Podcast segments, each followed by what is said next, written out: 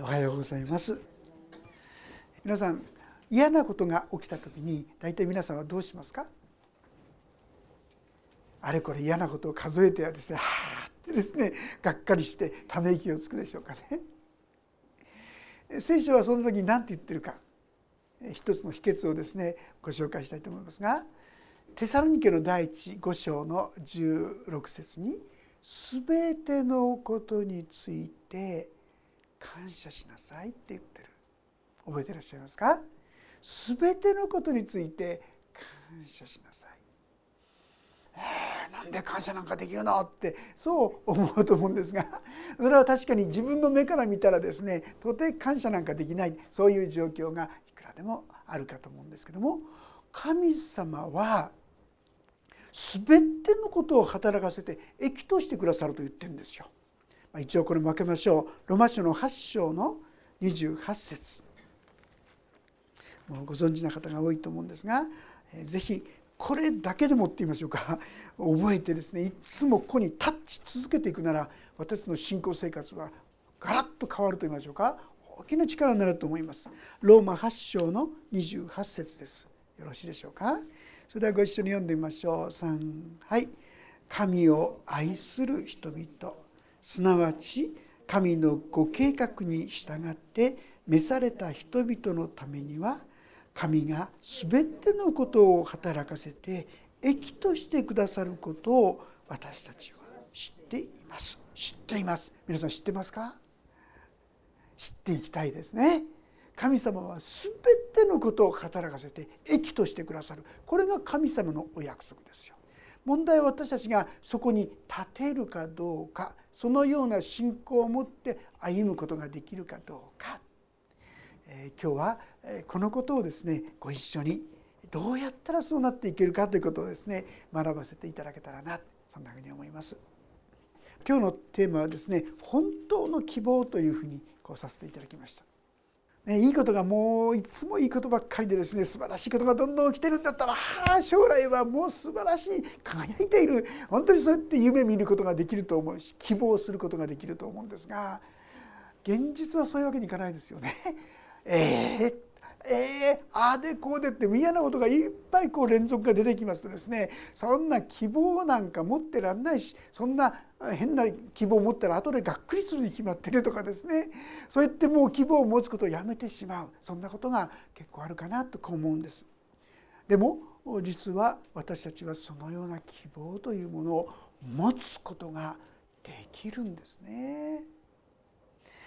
あの一人の方のお証といいましょうか水野源三さんという方のことをご存知だと思うんですけどもね9歳の時に赤痢になってしまってそしてその結果として脳性麻痺という状況でもう手足も動かないしそして口も聞けないというねどうしようもないそういう苦しい中に置かれた動くのはですね意思疎通はまばたきだけまばたきだけでですね「うん」っていう時に「うん」とかねまばたきだけで意思疎通をする。その人が、まあ、神様を信ずるようになってから書いたいくつかの詩があるんですね。やりますねこういう「我が恵み何時に垂れり」ってね素晴らしい。何万部かこれ詩集でそんなに売れることってないんですけどね、えー、売れたんですけどもね。彼はその詩をたくさん作ってくださいましたがいくつかのことをちょっとですねその詩を読ませていただきますけども「悲しみよ悲しみよ本当にありがとう。お前が来なかったら強くなかったら私は今どうだったか。悲しみよ悲しみよお前が私をこの世にはない大きな喜びが変わらない平安がある。主イエスの身元に連れてきてくれたのだ。神様の大きな御手の中でカタツムリはカタツムリらしく歩みホタルグサはホタルグサらしく咲きアマガエルはアマガエらしく泣き神様の大きな御手の中で私は私らしく生きる。今年も毎朝物が言えない私は母に聖書ありがとうの代わりに微笑む。1ページ1ページめくってもらい朝から何回も微笑む。父なる三上からの苦しい時も悲しい時も新しい力心から微笑む。新しい望み新しい喜びを受ける。なんてですねこんな詩を作ってるんですよ。もし水野さんと比べるなら私が置かれているどうでしょう状況はですね はるかにこう恵まれているということができると思うんですがその中で彼は本当に喜ぶことができる。神様はそういう望みそういう喜びを私たちに与えてくださる方だということをこの朝共に知っていきたいそう思うのであります。でそのためには何が必要なのか。それは神様にはどんなことでもできるんだなということを私たちがはっきりと知っていくことが必要だと思います。先ほど読みました。神は全てのことを働かせて益としてくださる。本当かなという気持ちが私は強いわけですがそのことがですね本当だと思えるようになっていったら私の信仰はしっかりと立っていくことができるのではないかと思います。その例の一つが今日の箇所ですね。もう一度エレミア書29章10節から読ませていただきますがこれはイスラエルの民が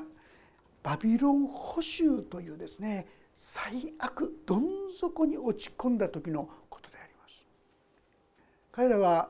ユダヤ人というのはアブラハムの子孫であって信仰の子孫神の民と言われているものですから自分たちはどんな中でも神様が自分たちを守ってくださるはずだと思ってたんですだから戦いに敗れるはずがないとそう思ってたんですところが現実にはこのイスラエルの国はバビロンという国に滅ぼされてしまったんですよ。まあ、細かく言うと597年 BC ですね。BC597 年にまずは第一次のバビロン保守がありました。もう何千人という人々がバビロンというのを連れていかれちゃったんですね。有識者といいましょうかそういう方が連れていかれてしまうその後に今度は586年今度はとことんまでこの時はまだ城壁なんかは壊されていませんでしたけどもこの時は城壁も壊され神殿もめちゃくちゃ素晴らしい神殿が建てられてたんですよね。ソロモンによって黄金のこう館といいましょうか。それが建てられてもう素晴らしかったわけですがその神殿がめちゃくちゃに壊されてまた火で焼かれてですねそんな状況になってしまった。彼らはもうああ神はもう私たちを見捨てになった。神様は私を救ってくださらない絶望ですよ。希望どころか絶望です。その中で語ったのが今日のこの箇所なんですね。10節の言葉読ませていただきます。誠に主はこう仰せられる。バビロンに70年の満ちる頃。私はあなた方を顧み。あなた方に私の幸いな約束を果たして。あなた方をこのところに帰らせる。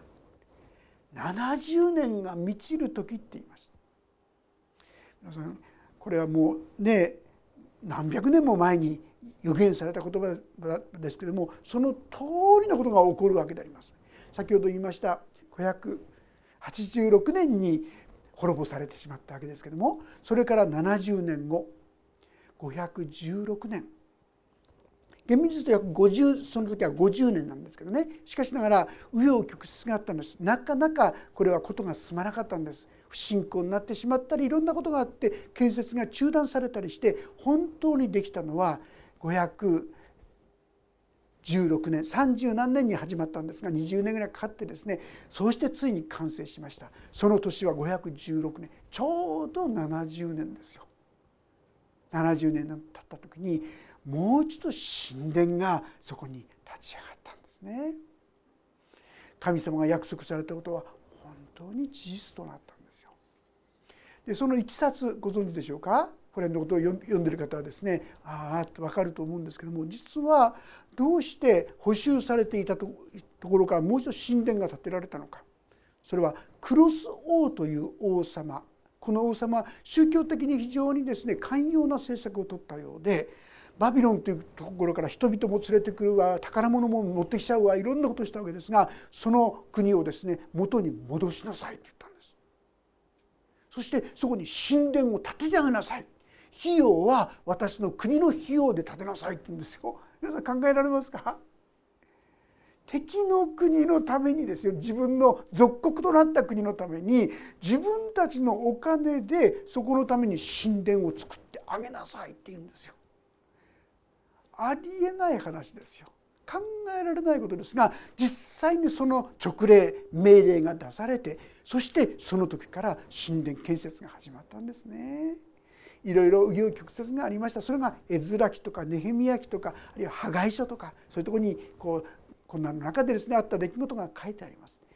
すぐにはいきませんでしたけども今言ったそういう中で20立った時にハガイという人の励ましゼカリアという人の励ましの中でゼルバベルという人がついにこの神殿を完成したんですね。それはちょうど言われたこのバビロン捕囚が連れて行かれてしまった破壊されてしまってから70年の後でした。このここにありますように70年が満ちる時ということでありました。でもこの時ですねせっかく神殿がこう建てられていこうとする時に面白い現象があったんですよ。あるユダヤ人たちは喜んでああ神殿がまた再建されるよかったよかったって喜んでたんですけどもある人たちは嘆き悲しんだんですよ。なんで？実は彼らはソロモンの神殿を知ってたんです。ソロモンの神殿の壮麗さ素晴らしさを知ってた彼らにとっては今度できたクロスオロ命令によって建てられた神殿はなんと惨めな彼の言葉で言うと無に等しいってね 泣きに等しいものだってそれは言い過ぎですよね。でもそう思えちゃうわけですよ。そういう状況だったところがその時にですね神様は言われたんです。いやあなた方はそのように嘆き感じらしんでるかもしれませんけどもこの神殿の後の栄光は先のものに勝ろうって言っ。これからこの神殿の上になされようとする見業は先のものっていうのはソロモンが作った金でですねできたすごいこの神殿よりも勝ろうってこういうんですよ。なんかこうね嘘言ってるように感じるかもしれませんが実際はその後です。ねこれはヘロデ王という王様が今言ったこれ第二神殿っていうんですがハガイたちによって建てられたこの第二神殿のところをですね大幅に増築っていうんでしょうかね。建て直しと言いましょうか。増築と言いましょうか。でも神殿そのものはそこを元にして作ったんです。そして非常に素晴らしい弟子たちがですねその神殿を見にどうしてこんなものができるんだろうかっていうほどに非常に人々が感嘆するような素晴らしい神殿にそれが元になって作られてきました。そこには本当の神殿の主であるイエス様がその宮に入ってこられましたね。そして後には本当にこれは第三神殿といいますがさらにですね栄光に満ちたそれが建てられていくそれが聖書の中に予言されている神様は自分たちの目にはなんていう惨めななんていう悲しい状況なのだと思う中で神様はそれを良きものとして備えてくださっているということなんですね。私たちの目には見えないんですが神様はそのようになさることができる。まあ、実はですねこのバビロン保守本当に自分たちが敗れて連れてかれてしまったわけですけどもしかし彼はですねあんまり奴隷の補修っていう言葉からするとですねもうちょっと緩やかだったと思うんです。国の高官になる人たちもですねダニエルとかですね素晴らしい地位につく方々もどんどん起こされていってですね用いられてたっていう面がありますよね。移動という言葉ぐらいがちょうどいいんじゃないかなっていう人もいるほどです。確かに厳しい目を受けた人もいるんですがそしてそればかりかこのことによっていくつかの良きことが起きてきたんですよ。どんなことかって言いますとまず第一はイスラエル人たちの信仰が回復し始めたんですその時まではですね信仰が本当にこう神様から離れたものになっていってしまってたんですねしかし、まあ、その時にバビロンに連れて行かれてしまった人たちの作った詩がですね支援の137編というところに載ってるんでちょっとそこを読ませていただきますが支援の137編ちょっと読ませていただきます。彼らがバビロンの地でこれは作った詩ですねあの導かれた詩ですけども読ませていただきます。バビロンの川のほとりもうエルサレムから離れてるわけですよね。そこで私たちは座りシオンを思い出して泣いたその柳の木々に私たちは盾事をかけたそれは私たちを捉え移した者たちがそこで私たちに歌を求め私たちを苦しめる者たちが今日を求めてシオンの歌を一つ歌えと言ったからだ。要するに向こうに連れて行かれてですねお前たちの国を歌ってみろなんてですねこんなことされたわけですよ。その時に私がどうして異国の地にあって主の歌を歌えようか。エルサレムよもしも私がお前を忘れたら私の右の手が右手がその巧みさを忘れるように。もしも私がお前を思い出さず私がエルサレムを最上の喜びにも勝って称えないなら私の舌が上顎についてしまうように。主よエルサレムの日に破壊せよ破壊せよそのもといまでもといったエドムの子らを思い出してください。バビロンの娘よ荒れ果てた者よお前の私への仕打ちをお前に仕返しする者はなんと幸いなことよ。お前の子供たちを捕らえ岩に打ちつける人はなんと幸いなことよ。彼らは真剣に神に向かうようになっていったし自分たちのしてきたことの過ちをですね心から悔い改めるように彼らは変わっていった。そういう中で彼らのうちに信仰の形態がですね作られていった。もう神殿はありません。で彼らはですねバビロンの地でそれぞれに集って集まってそこで聖書を読んだりお祈りをしたりそんなことができていったようです。実はこれが後のイスラエルの国でシナゴーグといいますが街道で彼らが信仰生活を守っていくもといになっていったんです彼らがそういう苦しみの中で実は本当のこの歩みそしてそのシナゴーグの礼拝が現在の教会におけるこの礼拝の一つの原型になっているんですね神様は今に至るまでのそのようなもといをその時に実は据えていたというそういうことなんですね。そして彼らは本当に自分たちの信仰をもう一度新たにして自分たちが悔い改めてそして喜びを持って彼らはもう一度国の再建にですね立ち向かうことができるようになった。70年という非常に苦しいところを通ったんだけどもでもそのことを通して彼らは本当に信仰的に引き上げられてそして今や全世界にこの福音が述べ伝えられているわけですがそのもといがそのようにして置かれていったとこういうことなんですね。エレミア書の方に戻りますがエレミア書、えー、先ほど言いましたバビロンのに70年が満ちる頃私はあなた方を顧みあなた方に私の幸いな約束を果たしてあなた方をこのところに帰らせる。私はあなた方のために立てている計画をよく知っているからだ。主の見告げそれは災いではなくて平安を与える計画でありあなた方に将来と希望を与えるためのものだ。神様の計画というのは一見すると目の前のことしか見えないともう嫌なことどうしてって思うことがいっぱいなんだけどもしかし長い目で見る時になるほどと言えることがそこに起こるんですよ。それは本当の意味のこの一時的なですねそういう喜びやなんか楽しみではなくて本当の意味で良いことを神様はしているんだよということであります。それはあなた方に将来と希望を与えるためのものだ。本当の希望その私たちが希望というものをですね持ってるかどうかはある意味によって非常にこの生きる上で大切なことですね。人間ですね溺れるためにどれぐらいの水がね必要かって海でですねどれぐらいの深さの海でですね溺れることがあるかっていうことなんですけども実はですね30センチぐらいの水のあるとこでも人は平気で溺れるってご存知ですか？よくあの下水の中でですね溺れ死んでるってことがあるんですよ。まあ要するに横になっちゃってるとですねそこで足をパタパタやったってね土がつかないつかないんでもう焦ってしまってパニックになってしまって諦めてしまうとたった3 0センチの中でも人間は命を取られることもあるってことなんです。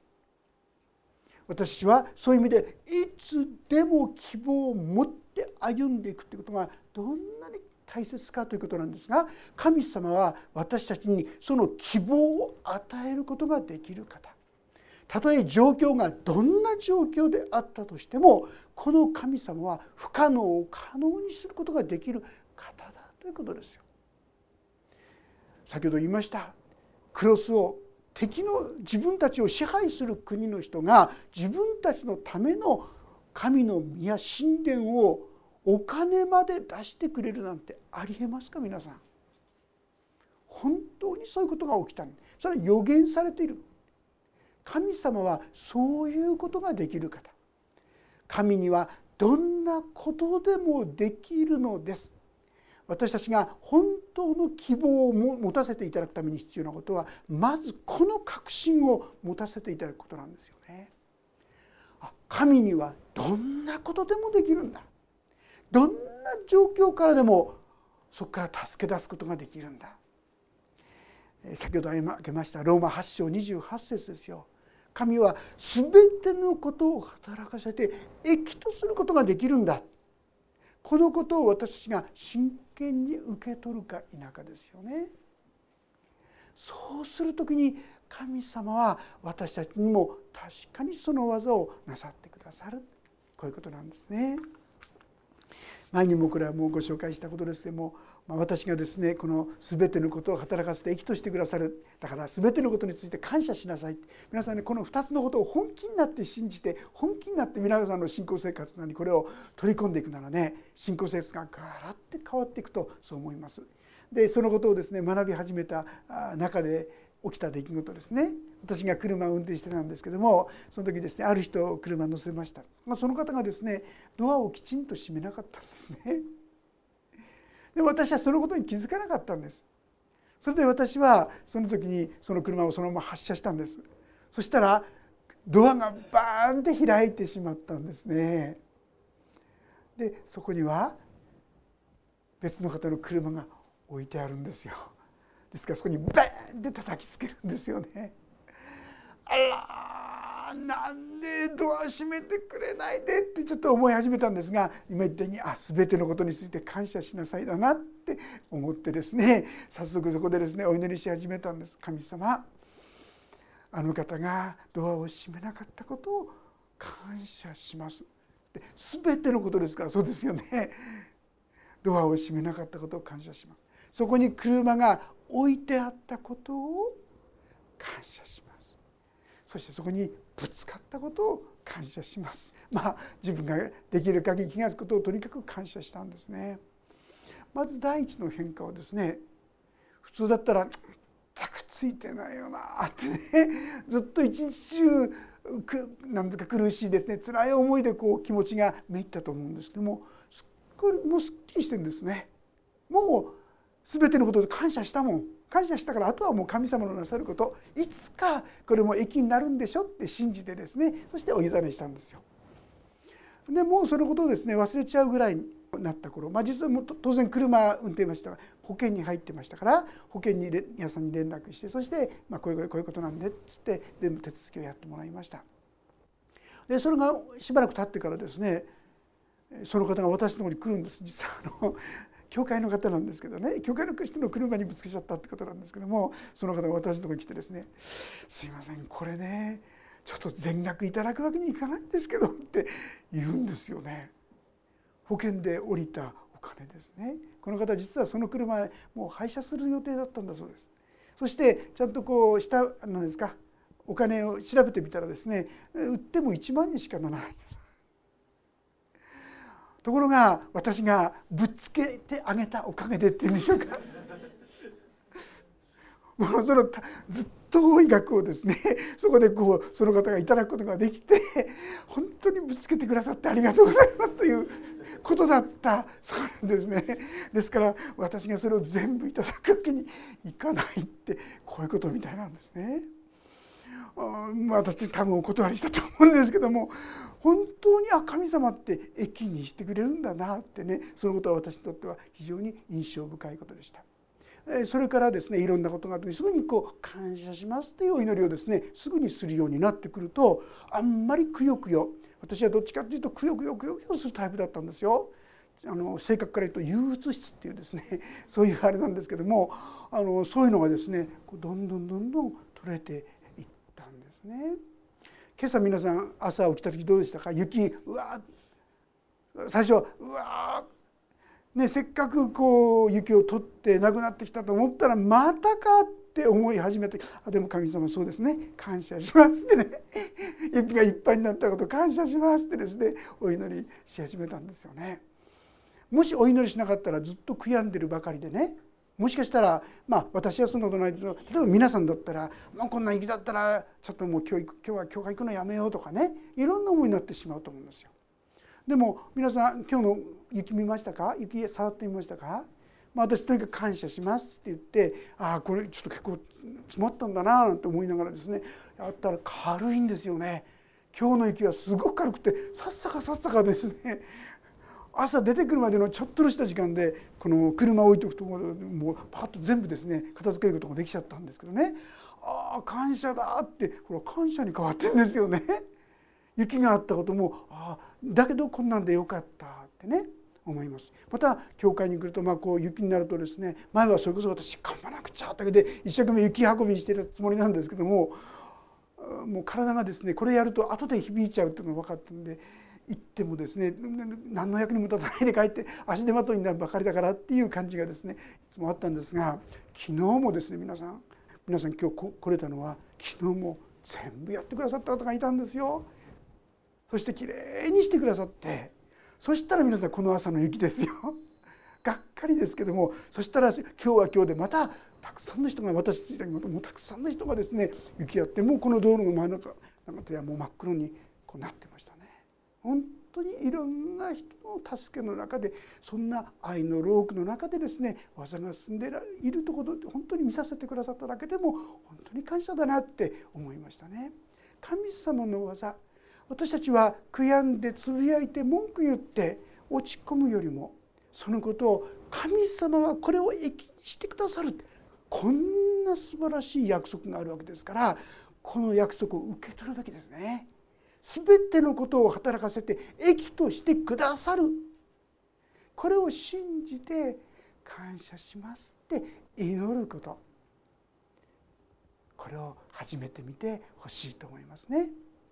今日のこのエレミエ書の著者はですねこう言います。あなた方が私を呼び求めて歩き私に祈るなら私はあなた方に聞こうもしあなた方が心を尽くして私を探し求めるなら私を見つけるだろう。私はあなた方を見つあなた方に見つけられる主の見つげ私はあなた方の繁栄を元通りにし私があなた方を追い散らした先の全ての国々と全ての場所からあなた方を集める主の蜜げ私はあなた方を引いていった先からあなた方を元のところへ帰らせる神様はこのような約束をどん底の中にいたイスラエルのために送ったんですね。そしてそのことは先ほどちょっとお話したように事実として現実のこととしてそのようなことが起こりつつあったわけであります。私たちに必要なのはこの確信この信仰を捨てないそこに立ち続けることではないでしょうか。ヘブル書の10章ですねヘブル書10章の35節からちょっと読んでみたいと思います。ヘブル書10章の35節ページ第3版で437ページ第2版で400ページか401ページヘブル書10章の35節からろしいでしょうか？ご一緒に読んでみましょう。3はい。ですからあなた方の確信を投げ捨ててはなりません。それは大きな報いをもたらすものなのです。あなた方が神の御心を行って約束のものを手に入れるために必要なのは忍耐です。もうしばらくすれば来るべき方が来られる。遅くなることはない。私の義人は信仰によって生きる。もし恐れ退くなら私の心は彼を喜ばない。私たちは恐れ退いて滅びるものではなく信じて命を保つものです。私たちに必要なのはその神の御言葉に立つことですよね。全てを働かせ益としてくださるっていうんだったらもうそこに立つんですよそして感謝するんです信仰によって益にしてくださるまだ見えないけどもまだ見えないけどもきっと神様のお約束ですからその通りしてくださると信じて感謝するんですよ。信仰は目に見えないものを確信させるものですと11章の一節にあった通りですよ。私たちはそのようにしていろんな出来事を信仰を持って益としてくださることを信じて嫌なことさえも感謝する。そうすると神様はどうやってこれ益にしてくれるのかな？苦しみの中でなお希望を見ることができるようになってきます。そして神にはどんなこともできる。状況や何とかじゃない。私はこの神様にある信仰。そして今日の修法にも書いておきましたけども私たちはイエス・キリストを信じた者はその罪が全部許されていますからあなたの祈りを神様聞いてくださるわけですよ。だからその神様に熱心に求めていくこと心を尽くして私を探し求めるなら私は見つけられる彼らがもう自分の力でどうにもならなくなったこの時に神様はこの約束をくださったもう希望が持てないその時にこの約束をくださった神様私たちもそうです自分で何とかなると思っているうちはですねあんまり助けを体験できないかもしれませんね。ところがもうどうにもならない神様って皆さんがですね本当に、まあ、変な話泣きついていくっていうんでしょうかねそうするとね神様が本当だ助けてくれたっていうですねそういう経験をきっとなさると思います。私の希望はこの神様にかかっているんですね。要は私たちはもう一度自分にそういう信仰を与えてくださいと。神様のその信ずる御言葉に立つ信仰を与えてくださいと。切に共に求めていきたいと思います。神様は私は見つけられるって言ってるんですね。私たちもそのような神様に出会っていく、まあ、多くの先人といいましょうか。クリスチャンの証もそうですね。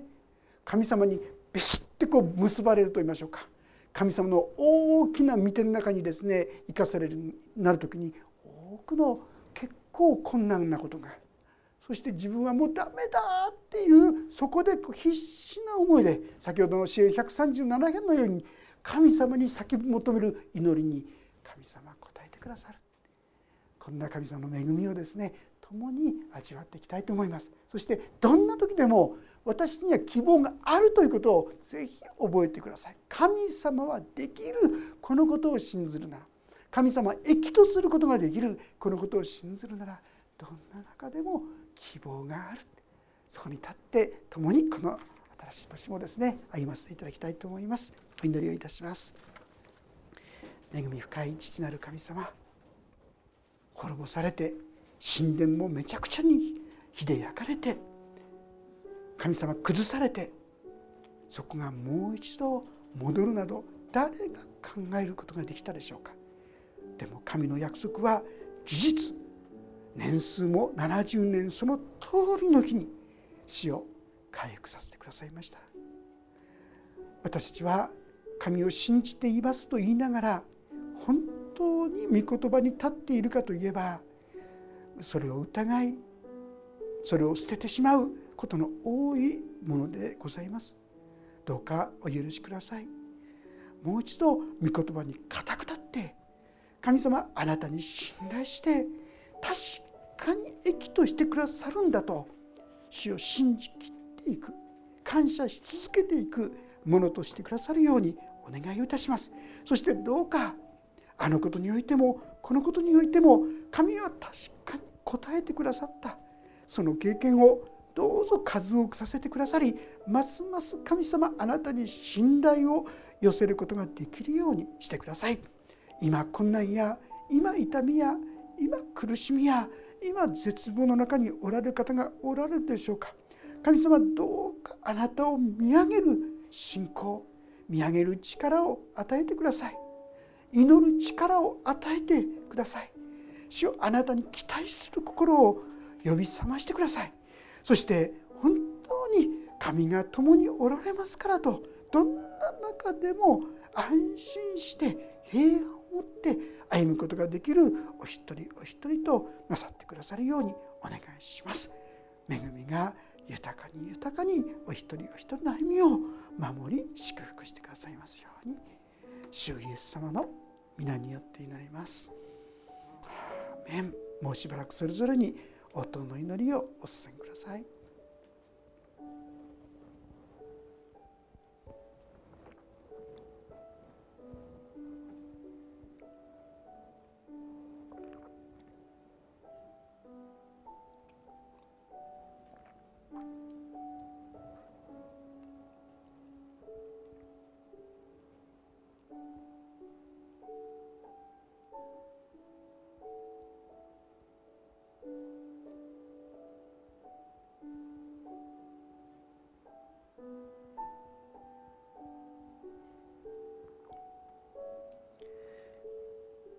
主イエス・キリストの皆によって祈ります。